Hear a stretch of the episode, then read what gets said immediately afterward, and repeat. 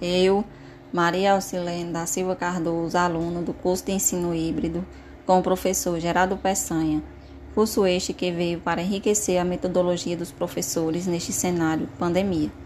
Momento desafiador para toda a educação, onde não se esperava passarmos por este cenário.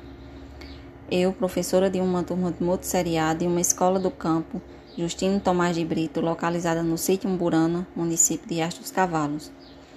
A cidade de Riacho dos Cavalos, localizada no sertão da Paraíba, 405 quilômetros da capital João Pessoa, que tem a população de 9 mil habitantes, segundo os dados do IBGE, verdadeira origem atual do município que levou o nome próprio, as aguadas, em razão porque o gado e cavalo da região procuravam aquele local para matar a sede, fato que contribuiu igualmente para batizar o nome Riacho dos Cavalos sua localização de Catolé do Rocha pelos meados de 1974, assim como as áreas que deram origem à formação do município de Jericó, Bom Sucesso e Brejo dos Santos, quando a fundação do povoado, entretanto, as datas são outras.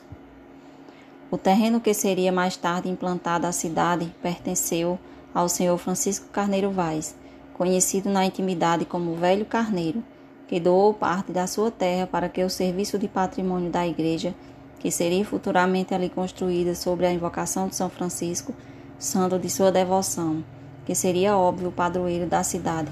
A construção da igreja foi iniciada pouco tempo depois e só concluída em 1934.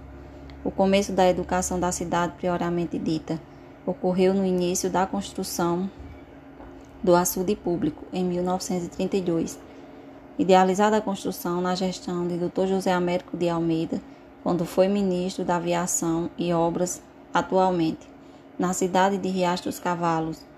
É destaque nas indústrias pelos crediaristas. Tenho orgulho de ser riachoense e fazer parte da educação que vem se destacando no IDEB.